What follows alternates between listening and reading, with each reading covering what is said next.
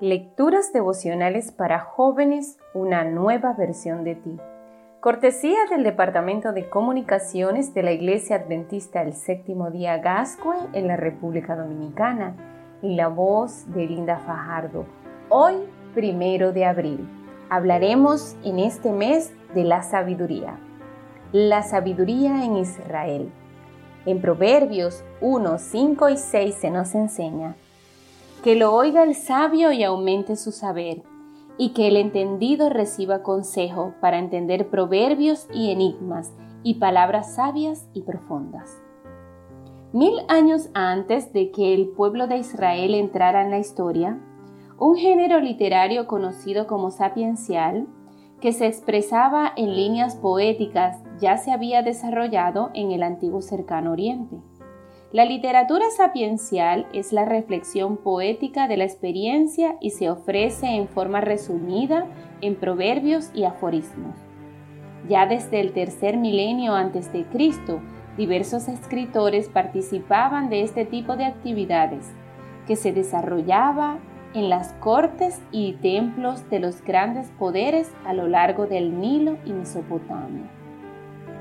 La lectura de los libros bíblicos de Jod, Proverbios y Eclesiastés se concentra en el concepto hebreo de la sabiduría, Jotma, una palabra que indica tanto las tradiciones intelectuales como morales del antiguo Israel.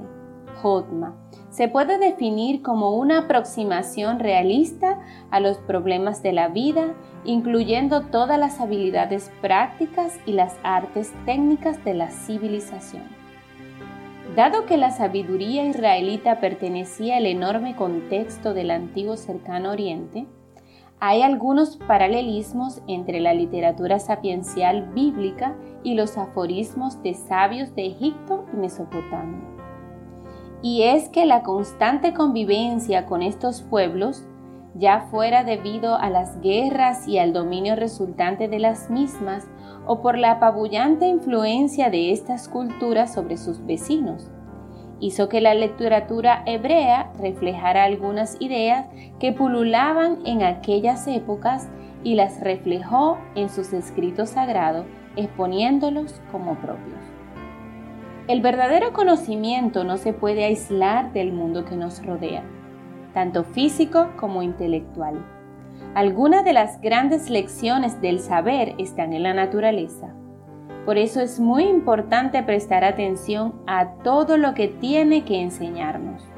Pero también hay grandes reflexiones de la vida humana en los registros que nos han dejado.